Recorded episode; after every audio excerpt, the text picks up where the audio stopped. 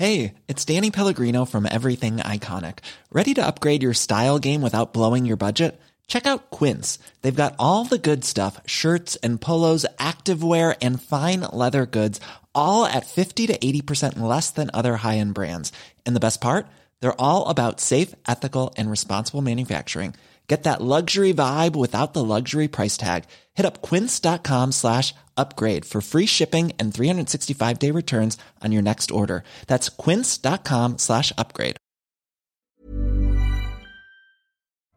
Bonjour à tous, bienvenue dans Enquête d'esprit. Les forces du mal, hélas, seraient-elles aussi entrées dans l'Église? On peut le penser au vu des scandales qui émaillent son histoire et dont les crises récentes ne sont que le dernier épisode en date, d'ailleurs crise qu'elle soit morale ou spirituelle. Mais surtout, comment en sortir par le haut? Bien entendu, il ne s'agit pas de cacher le mal, ni de mettre la poussière sous le tapis, mais quelle peut être la réaction de foi? Avec les moyens surnaturels que donne l'Église. On en parle aujourd'hui dans Enquête d'Esprit avec euh, l'abbé Claude Barthes. Il est prêtre et spécialiste de l'histoire de l'Église. Avec Jacques Trémollet de Villers, avocat et essayiste. Le frère Jean-Thomas de Bourgard, religieux dominicain. Et bien sûr, Véronique Jacquier est avec nous. Mais d'abord, les infos religieuses de la semaine avec Éloi Rochebrune.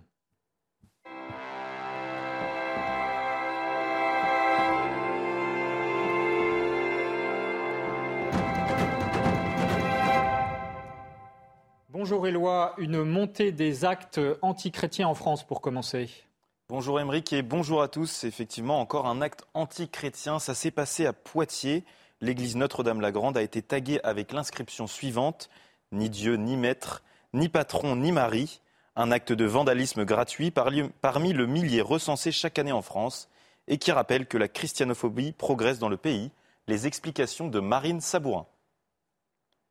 Tag, fracture de tabernacle, dégradation de statues ou encore incendie volontaire, la France est particulièrement touchée par la christianophobie. L'Observatoire de la christianophobie publie des recensements mensuels que nous avons pu consulter.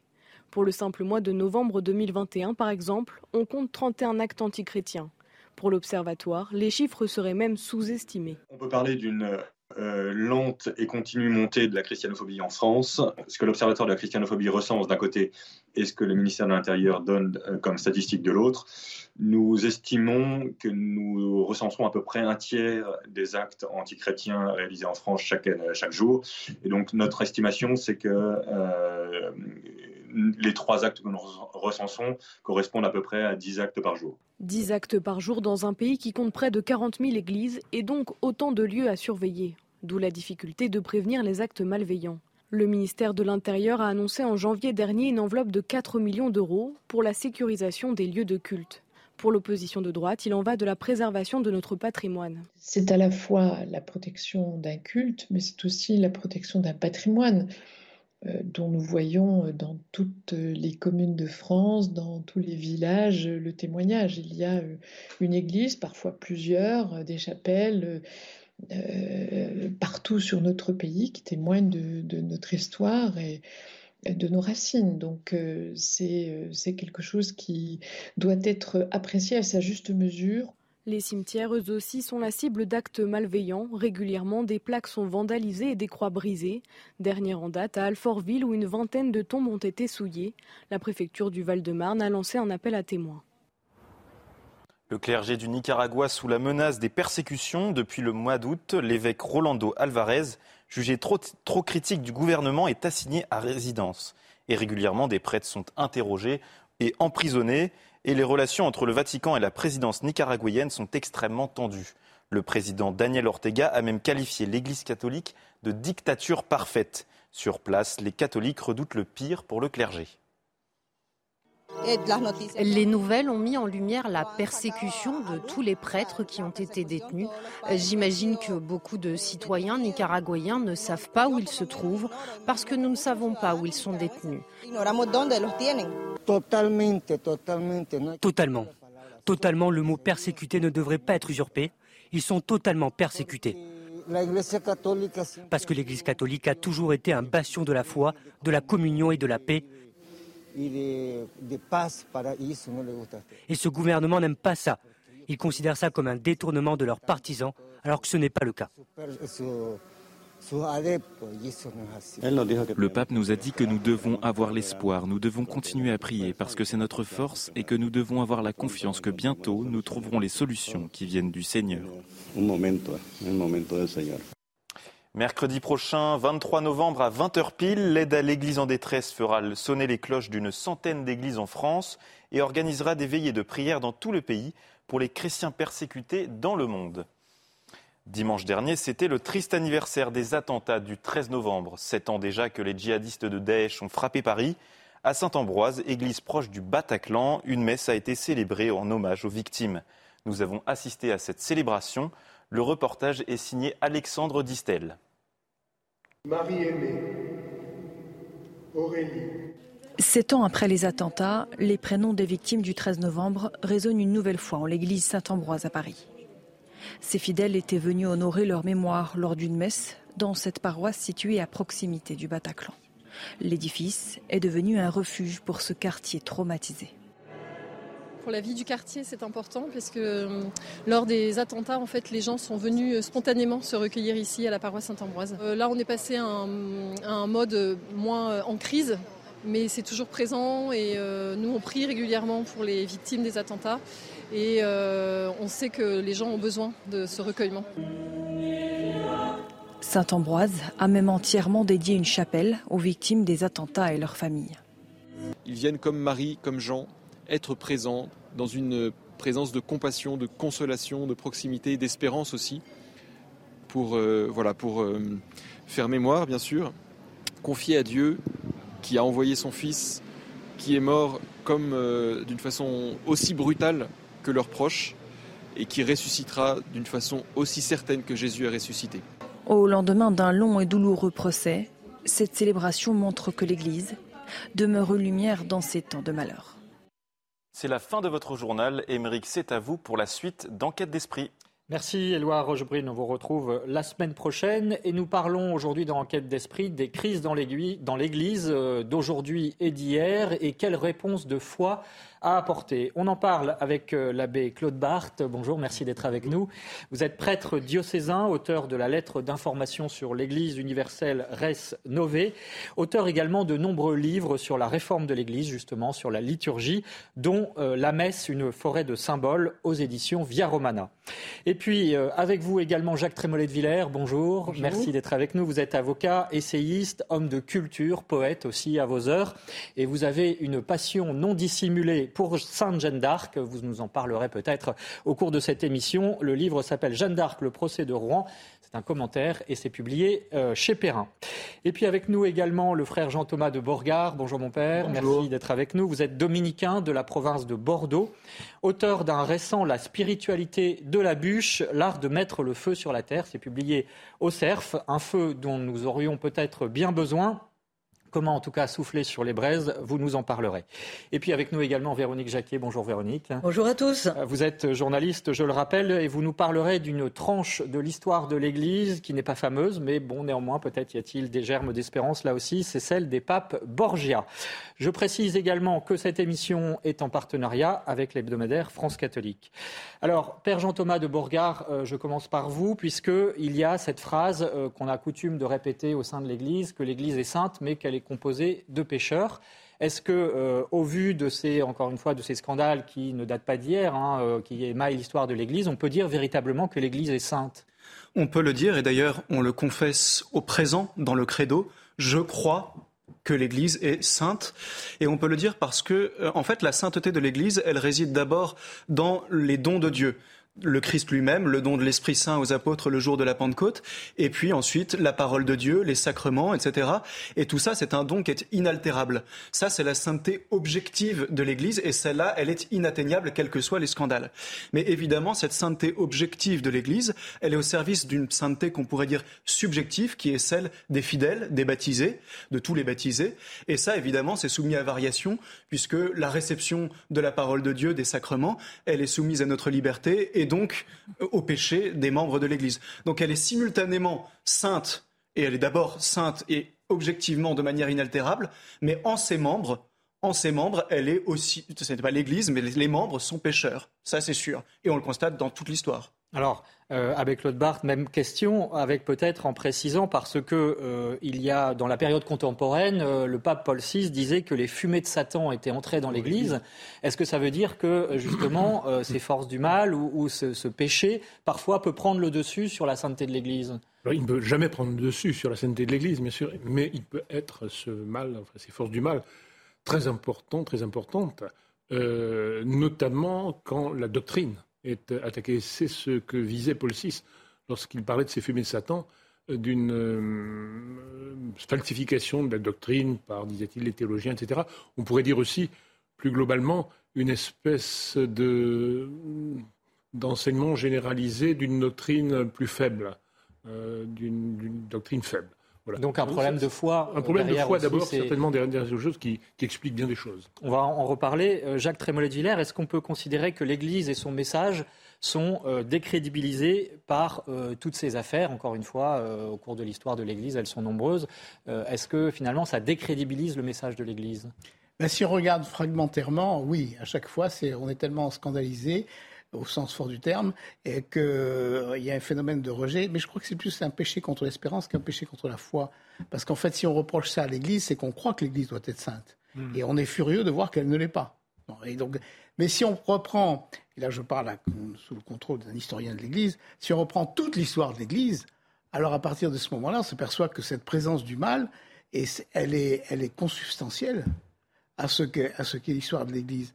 Et donc à ce moment-là, il faut tout reprendre et s'apercevoir que l'Église est à l'image de Jésus-Christ et Jésus-Christ est souffrant.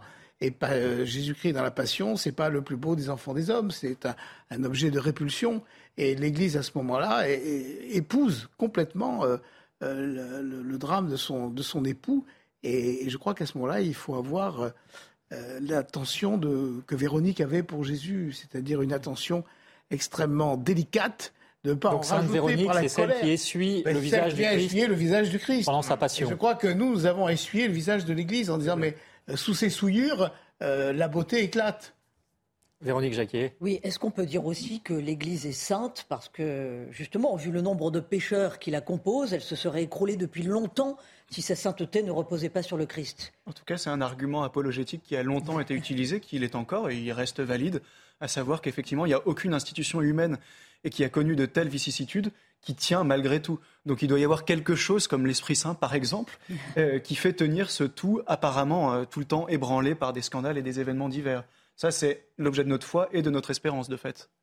Alors, je voudrais, euh, on disait que ça ne datait pas d'hier, je voudrais vous lire une citation de Saint Jérôme. Saint Jérôme, c'est le quatrième, entre le quatrième et le cinquième siècle, et il avait euh, l'habitude de, vitupérer justement contre les travers euh, des, membres de l'Église, du clergé notamment. Voici ce qu'il disait Il y a des diacres et des clercs qui me font rougir de honte, rougir de honte, des gens dont le grand souci est d'avoir des habits bien ajustés, des souliers à la dernière mode. Leur journée se passe dans les visites, les bavardages, les intrigues, à se mêler des affaires qui ne les regardent point. Et il ajoutait, et c'est là la pointe de son propos, je connais même des clercs souteneurs et des vierges maquerelles. Alors, c'est ça, euh, Jérôme. Hein. Réaction, voilà, rien de nouveau sous le soleil finalement. Oui, rien de nouveau sous le soleil. Saint Jérôme pouvait exagérer aussi, on peut le dire. Euh, rien de nouveau sous le soleil, si tout de même. Euh, enfin, il y a quand même une chose qu'on peut dire dans toute l'histoire de l'Église, c'est qu'il s'il y a ces péchés euh, est parfois très important et qui touche jusqu'au sommet de l'Église, il y a aussi toujours une aspiration à la sainteté. C'est pas seulement l'Église est sainte euh, à très juste comme le dit le Père, de manière objective, mais elle l'est aussi dans l'aspiration à la sainteté des, membres et dans ces continuelles réformes de l'Église, enfin ou réformes des ordres religieux, etc., qui, poussent à, retrouver la sainteté des, membres. Euh, je dirais que les choses sont quand même plus graves qu'à l'époque de Saint Jérôme, parce qu'on est dans le monde moderne. À l'époque de Saint Jérôme, il y a d'autres époques de l'Église, celle des Borgia par exemple, les choses allaient très mal, certes, mais c'était des périodes de foi où on avait vraiment la, foi chevillée au corps, et on pouvait faire toutes les bêtises qu'on voulait, mais on, croyait avec une très grande puissance. Aujourd'hui, nous sommes dans un monde moderne. Le Benoît XVI l'a dit et répété relativiste. Et finalement, c'est ce relativisme, plus grave encore que les scandales des mœurs, qui guettent euh, les, hommes d'église, les baptisés. On va y revenir. Véronique Jacquet. Oui, justement, je pense que ce qu'il faut souligner, c'est que un Saint Jérôme ou d'autres ont. Euh, tout le temps pour enfin, condamner les turpitudes hein, de, certains membres de l'Église, mais il y a eu chaque fois aussi des réformes, c'est-à-dire des ajustements au cours de l'histoire mm. pour dire, bah non, euh, ces ajustements, on n'en veut pas. Euh, or, à l'époque moderne, et on va y venir dans l'émission, euh, on se dit, bah, est-ce que ce qu'on fait suffit ou est-ce qu'il faut aller plus loin? Mm. Jacques Trémollet de Villers. Comment vous voyez la façon dont l'Église finalement a géré ces crises et la condamnation de ces turpitudes jusqu'à l'époque contemporaine hein? C'est-à-dire qu'on voit toujours un même mouvement qui est un mouvement de sainteté euh, chez les évêques, qui deviennent, euh, qui sont une pléiade de saints, avec euh, en même temps un sens de, spiritualité et du gouvernement. Et on voit toujours, alors là je rejoins ce que vient de dire M. Lavé, c'est qu'on voit à côté un effort des institutions civiles.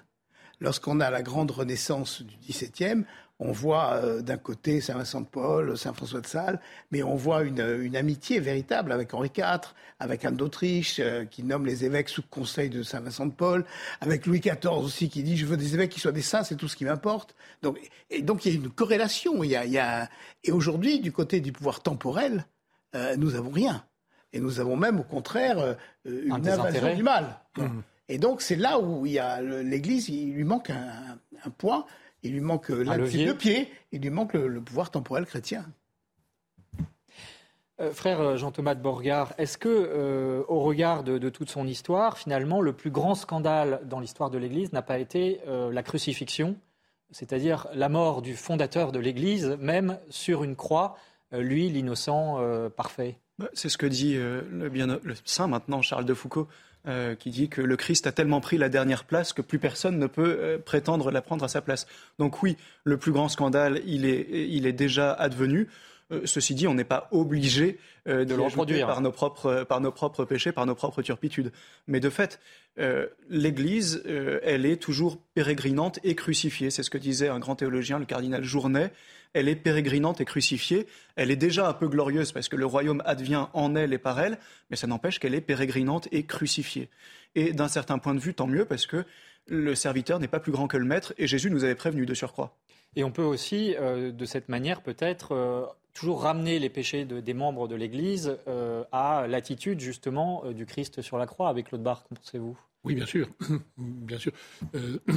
D'abord dans, la manière dont lui-même a expié les péchés, non seulement les péchés des hommes, mais les péchés de ses amis, les péchés des apôtres, leur, fuite, leur, lâcheté, euh, le péché de Judas aussi, qui n'a pas été expié finalement, mais enfin en tout cas pour lequel il, voulait expier également.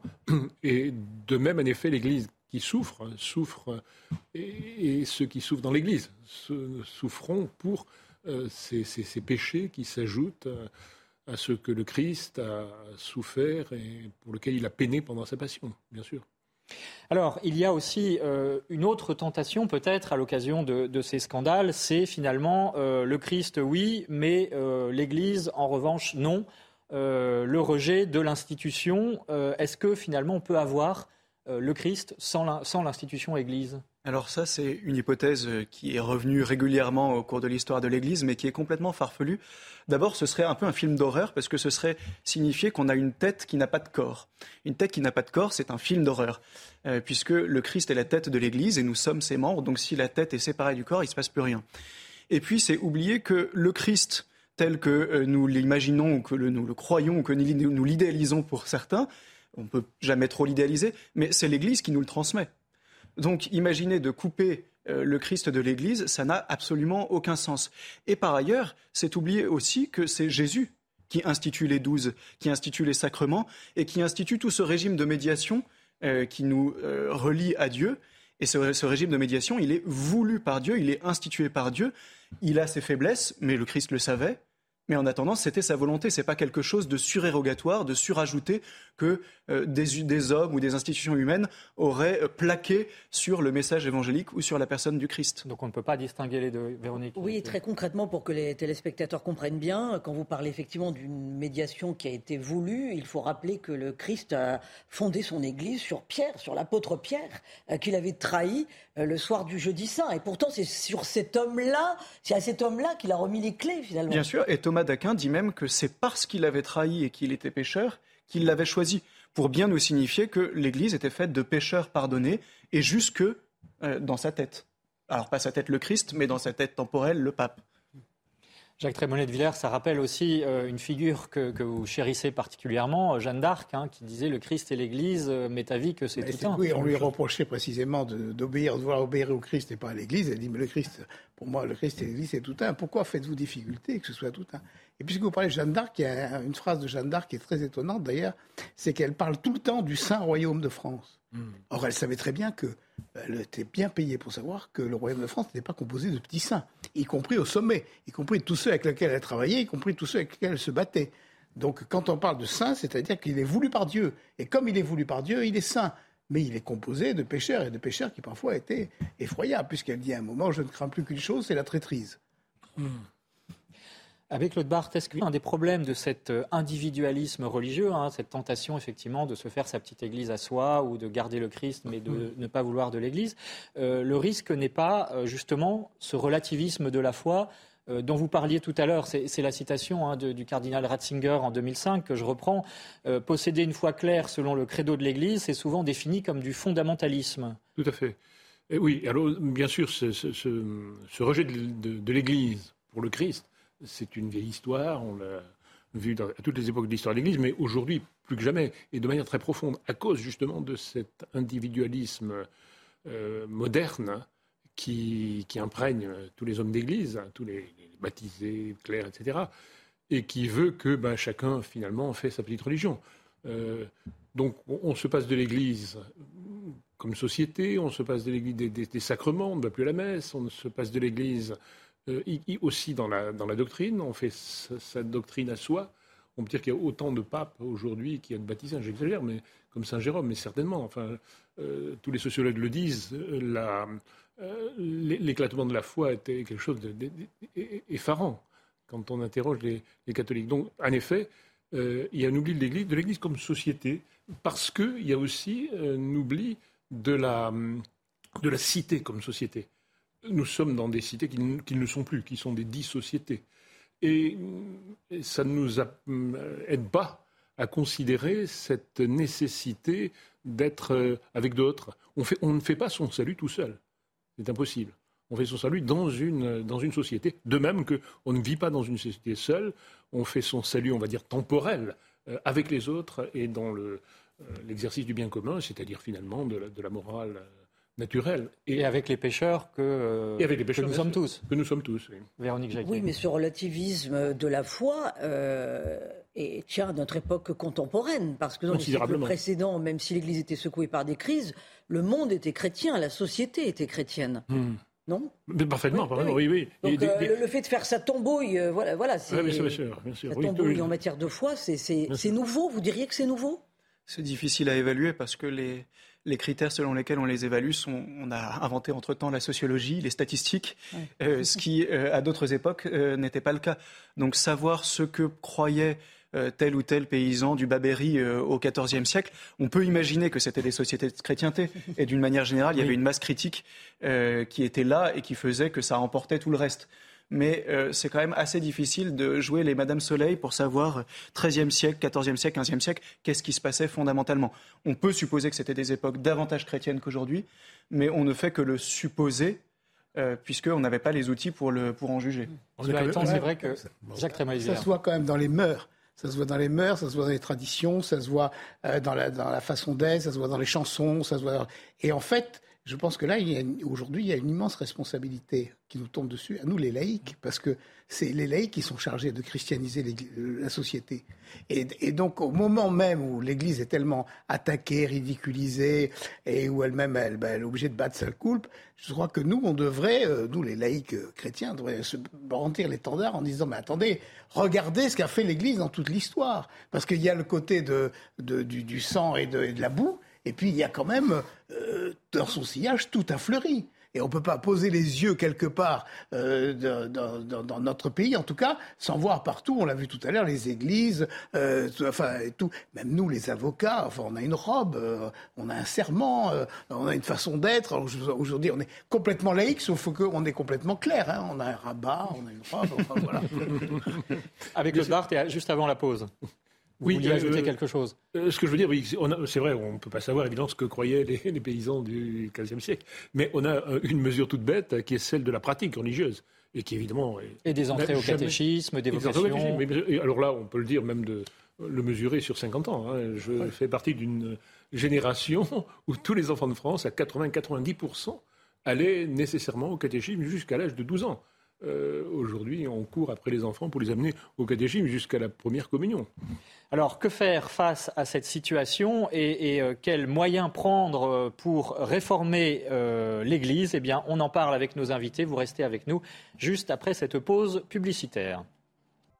De retour dans l'émission Enquête d'esprit, nous parlons des réformes à opérer dans l'Église, euh, comment aussi euh, quel rempart aux forces du mal qui agissent, hélas, à l'intérieur même de l'Église. On en parle avec euh, l'abbé Claude Barthes, il est prêtre et spécialiste de l'histoire de l'Église, avec Jacques Trémollet de Villers, avocat et essayiste, avec le frère Jean-Thomas de Bourgard, dominicain, et Véronique Jacquier. Alors justement, euh, Véronique, on va faire un petit détour par, euh, lorsqu'on parle des turpitudes de, l'histoire de l'Église, eh bien c'est toujours euh, cette période qui ressort, hein, celle des papes Borgia, notamment d'Alexandre VI. Mais c'est une histoire qui se termine bien d'une certaine manière. Oui, la famille Borgia au Vatican, euh, dans l'imaginaire, euh, ça sent le soufre au XVe siècle, en pleine Renaissance italienne. Alors la figure la plus décriée, c'est celle de Rodrigue Borgia, qui est le neveu du pape Calix III. Alors les Borgia sont des Espagnols, hein, alors qu'au Vatican, euh, on avait l'habitude évidemment d'avoir plutôt des Italiens, pourquoi pas de grande noblesse. Là, ce sont des arrivistes espagnols de petite noblesse. Bref, toujours est-il que, en bon arriviste, le fameux Rodrigue est nommé cardinal à seulement l'âge de 24 ans et il est pape à 61 ans sous le nom d'Alexandre VI, vraisemblablement à coup d'intrigue et de pot de vin. On n'en a pas la preuve, mais enfin, les us et coutumes de l'époque euh, allaient bon train de ce côté-là. Alors il continue à vivre tout en étant le pape Alexandre VI, comme un grand seigneur, et place ses enfants à des postes clés pour assurer le futur de la famille. Neuf enfants en tout euh, et deux maîtresses attitrées pour un homme intéressé, il ne s'en cachera jamais d'ailleurs, même quand il était pape, hein, par le pouvoir temporel de l'Église. Et puis donc, dans cette lignée hors norme, l'arrière-petit-fils, François de Borgia, le pape Alexandre VI, est donc son arrière-grand-père côté paternel. Lui, donc, est espagnol, fils de prince, vice-roi de Catalogne. Il décide de quitter le monde à la mort de son épouse, épouse qui décède quand elle a 36 ans. Et alors qu'il est père de huit enfants, il était déjà travaillé par la question religieuse, mais on lui avait demandé de, se marier. Donc, vers l'âge de 38 ans, il entre chez les jésuites. Il, était vraiment très, très pieux. Et il s'imposera rapidement comme un pilier de la compagnie de Jésus. Il sera maître général de la compagnie à 55 ans. C'est pas rien. C'est lui qui va donner une sacrée impulsion euh, au développement des jésuites en Europe, en Asie. Il va bien entendu contribuer à faire des jésuites les artisans de la contre-réforme euh, pour lutter contre le protestantisme. Il fut canonisé en 1671 un siècle à, peu près après sa mort, c'est dire que pour tout le monde, de toute façon, il y avait une onction de sainteté. Il n'a jamais renié, ça c'est très intéressant, il n'a jamais renié la mémoire de son arrière-grand-père, donc le pape Alexandre VI, mais par sa vie de sainteté, il avait bien conscience de racheter à distance la vie dissolue de ses ancêtres. Merci Véronique. Euh, monsieur l'abbé Claude Barthes, justement, quel enseignement on peut tirer D'abord qu'il ne faut jamais désespérer de l'histoire de l'Église peut-être, et ensuite sur euh, les réformes à apporter dans ce genre de situation ou d'autres dans l'histoire de l'Église. Comment l'Église s'est réformée historiquement? D'abord, il faut préciser aussi que cette période est arrivée après une période très sombre du point de vue de l'ecclésiologie, celle du grand schisme, où à nos Donc, il y avait trois papes. deux papes, puis trois papes, oui c'est ça. Donc ça a quand même beaucoup troublé les choses. Euh, il y a toujours des, questions, on va dire, de, foi finalement, qui expliquent beaucoup de choses dans l'Église. C'est normal, puisque l'Église est faite pour enseigner le message du Christ. Euh, ne pas oublier, alors, bien sûr, sont les réformes, les réformes des mœurs, les réformes de, euh, l'institution, des, institutions, l'institution elle-même, elle est sainte, et n'a pas être réformée comme telle. Mais euh, ces, mouvements réformateurs existaient à l'époque même des Borgia, des ordres religieux qui se réformaient. Enfin, il y avait vraiment un besoin de, malgré tout, le, dommage était considérable de tout ce trouble et cette décadence, puisque c'est le protestantisme finalement qui a pas, qui, est, aussi une crise de foi euh, très profonde.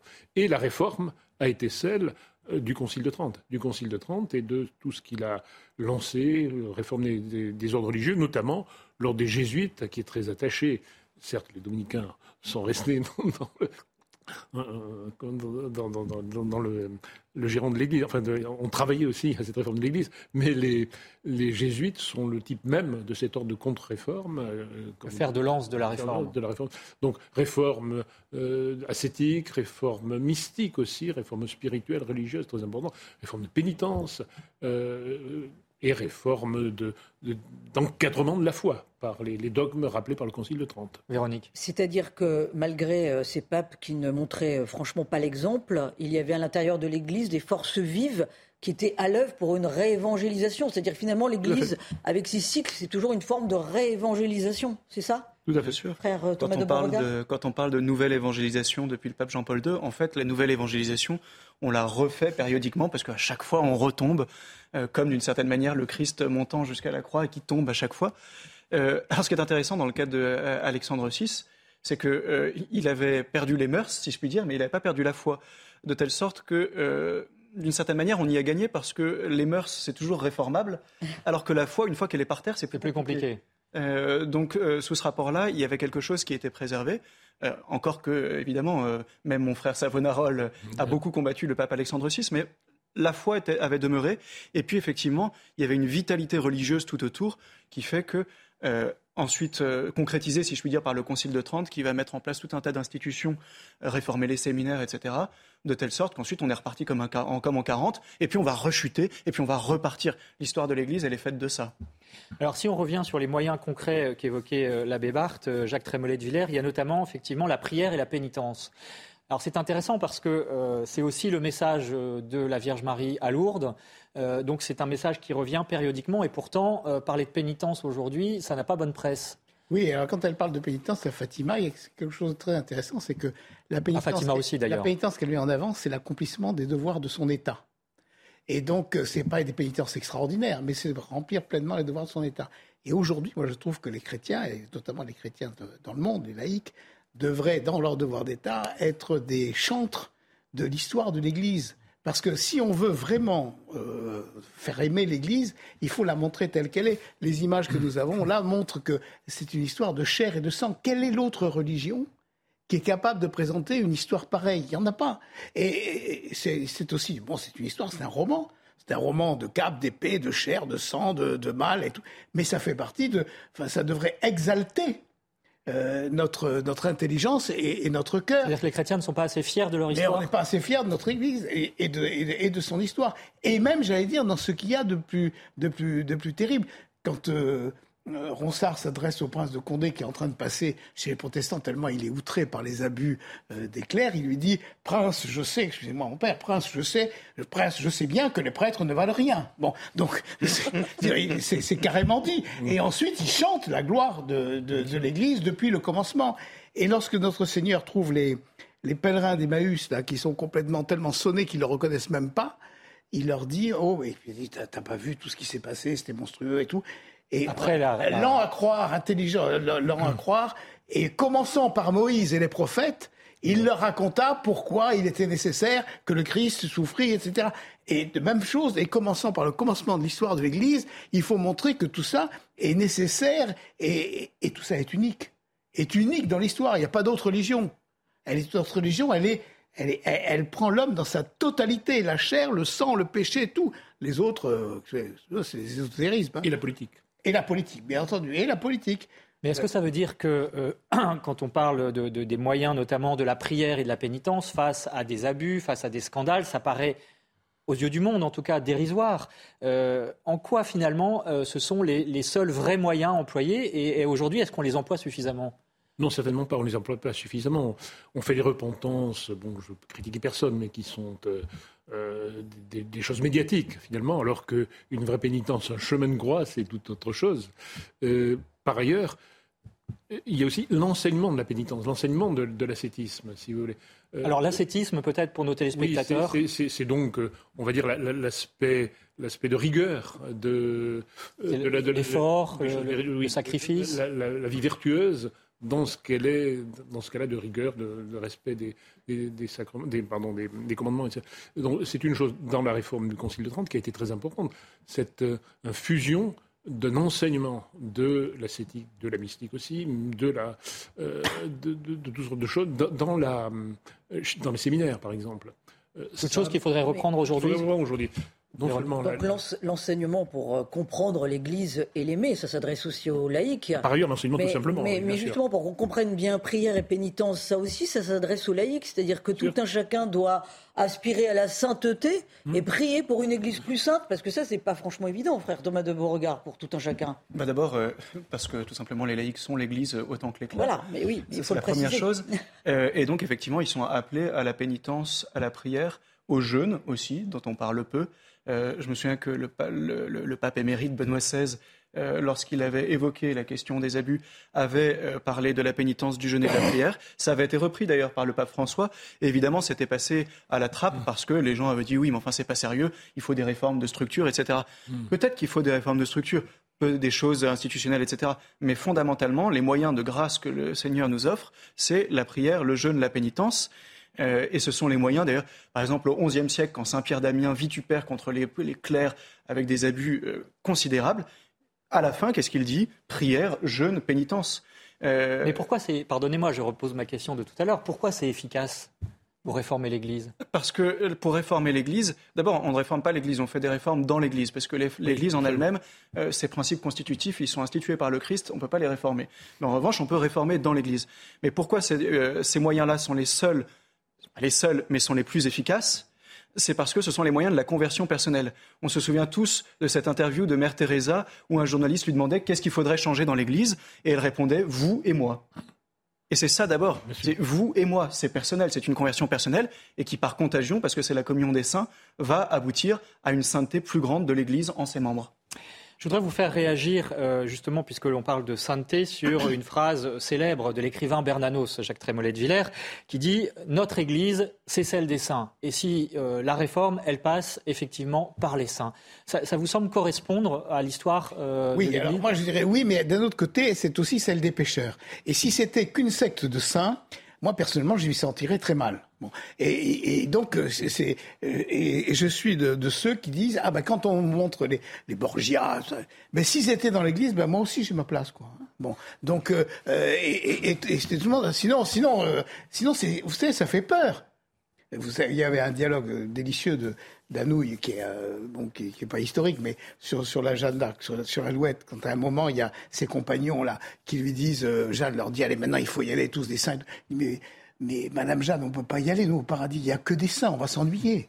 bon, qu'est-ce qu'on va faire avec tous ces gens-là? C'est pas fait pour moi. Vous avez ça aujourd'hui, des gens qui rentrent pas dans l'église parce que dans Ils ont l'impression que c'est un club de gens bien. Il y a que des gens bien. Il y a que des bourgeois. Il y a que des. Enfin, c'est pas pour moi. C'est des gens qui sont mariés. Moi, je suis pas marié. Et c'est. Enfin, ils vivent selon un rite qui est plus le mien. Et il faut leur, il faut leur montrer que l'Église, et c'est, c'est fait, c'est la troupe, que dit Bernanos aussi, de béquillards, et, voire de simulateurs qui suivaient le rabbi Jésus et que les pharisiens regardaient avec, avec beaucoup de mépris. Et je trouve que ça, c'est, c'est extrêmement important de montrer la, dimension charnelle de l'Église. Voilà. Hmm. Frère Jean-Thomas de Borgard. Ce qui est intéressant, c'est que Bernanos, qui dit effectivement nous sommes l'Église des saints et que c'est ça qui est important, etc., dit aussi à un, à un autre moment que l'Église est une association de malfaiteurs, au sens où on est des pécheurs pardonnés. Et elle est les deux, et elle l'a toujours été. Et effectivement, je rejoins euh, Maître Trémollet de Villers euh, sur le fait que euh, on a parfois l'impression qu'il faudrait que ce soit une citadelle des forts et des purs. Évidemment qu'il y a un effort de conversion à la fois personnel et communautaire, et en même temps, l'Église, elle est toujours là pour accueillir, pour être un peu la nef des fous et l'asile de tous. Euh, et, c'est les deux, simultanément, et il faut tenir les deux. Exalter la beauté, la sainteté de l'histoire de l'Église, et si, on ne le fait pas, on ne voit que euh, la cour des miracles, et en même temps dire, ben oui, c'est la cour des miracles. C'est les deux. Abbé Barthes Oui, il y a une responsabilité des clercs tout de même dans, toute cette affaire, euh, sans cléricalisme. Vous parliez de la prédication de Saint-Pierre d'Amiens. Il faut en effet prêcher ces choses-là. Il faut prêcher la sainteté, bien sûr, il faut prêcher la pénitence, il faut prêcher l'effort, il faut prêcher, euh, il faut prêcher les fins dernières.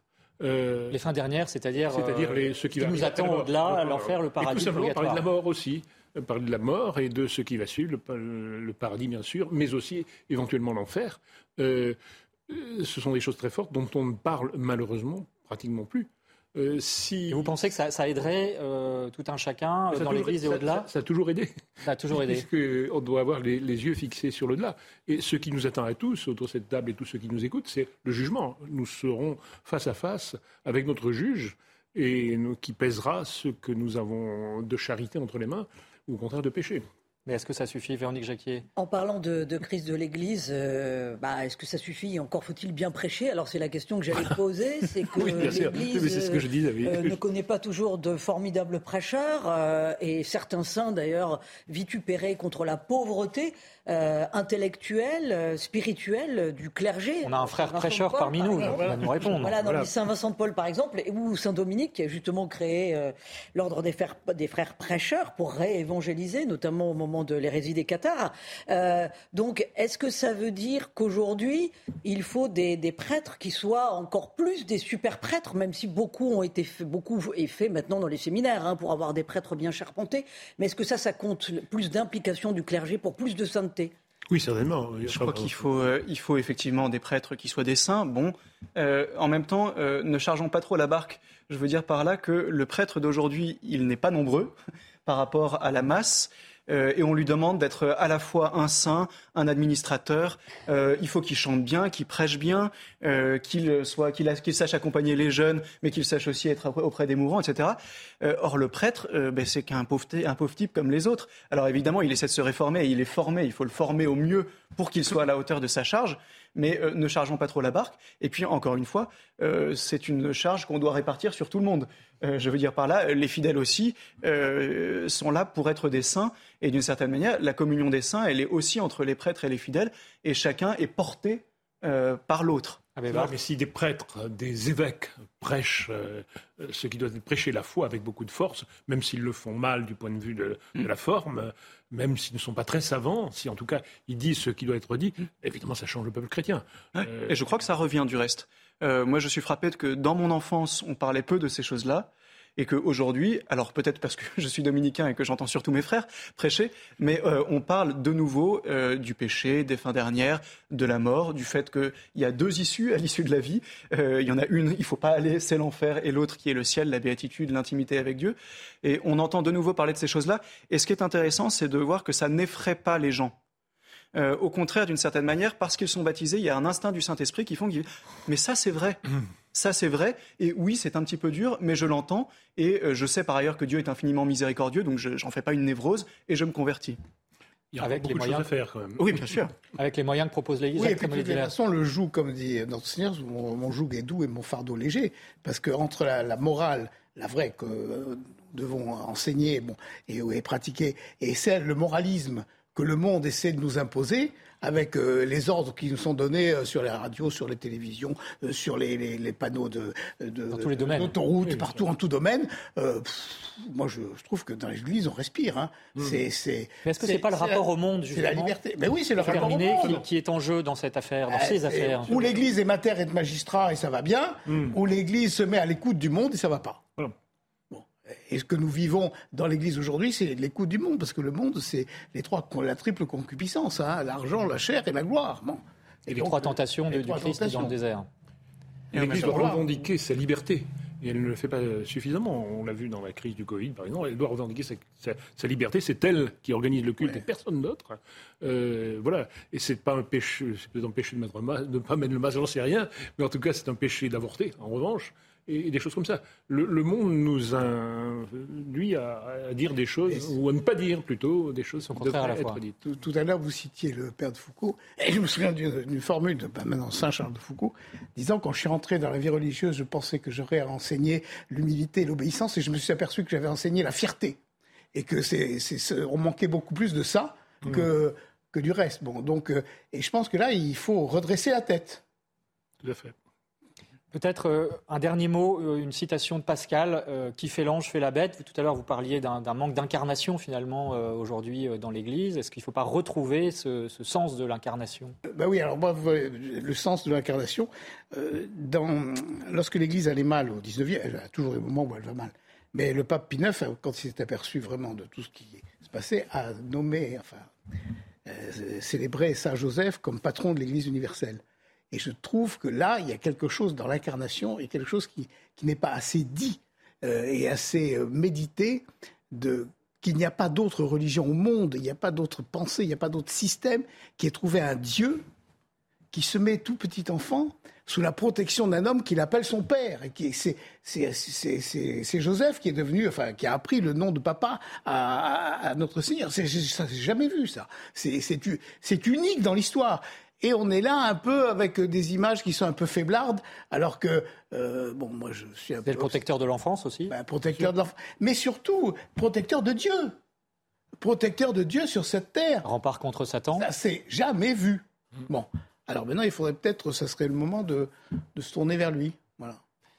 On se quitte sur cette belle figure. Merci infiniment à tous. Nous parlerons d'ailleurs du début euh, de la période qui va conduire à Noël, l'avant dimanche prochain, avec mm. trois initiatives de foi et de prière pour réévangéliser la France, justement. Merci beaucoup euh, à Claude Barthes. Je rappelle le titre d'un de vos ouvrages, La messe, une forêt de symboles chez Via Romana. Jacques Trémollet de Villers, Jeanne d'Arc, le procès de Rouen et euh, frère Jean-Thomas de Borgard, justement, la spiritualité de la bûche, l'art de mettre le feu sur la terre. C'est publié au CERF. Merci Véronique. Et puis on n'oublie pas, bien sûr, euh, la lecture de France catholique avec euh, lequel euh, cette émission est en partenariat. Évocation justement des crises de l'Église à travers la réaffirmation du credo. Je crois en l'Église une sainte catholique et apostolique. Ça fait quatre numéros et le premier porte sur l'unité de l'Église. Vous pouvez découvrir tout ça, bien entendu, sur france-catholique.fr. Merci enfin à vous d'avoir suivi cette émission. L'info continue sur CNews. Planning for your next trip? Elevate your travel style with Quince. Quince has all the jet setting essentials you'll want for your next getaway, like European linen, premium luggage options, buttery soft Italian leather bags, and so much more. And is all priced at 50 to 80% less than similar brands. Plus, Quince only works with factories that use safe and ethical manufacturing practices. Pack your bags with high-quality essentials you'll be wearing for vacations to come with Quince. Go to quince.com slash pack for free shipping and 365-day returns.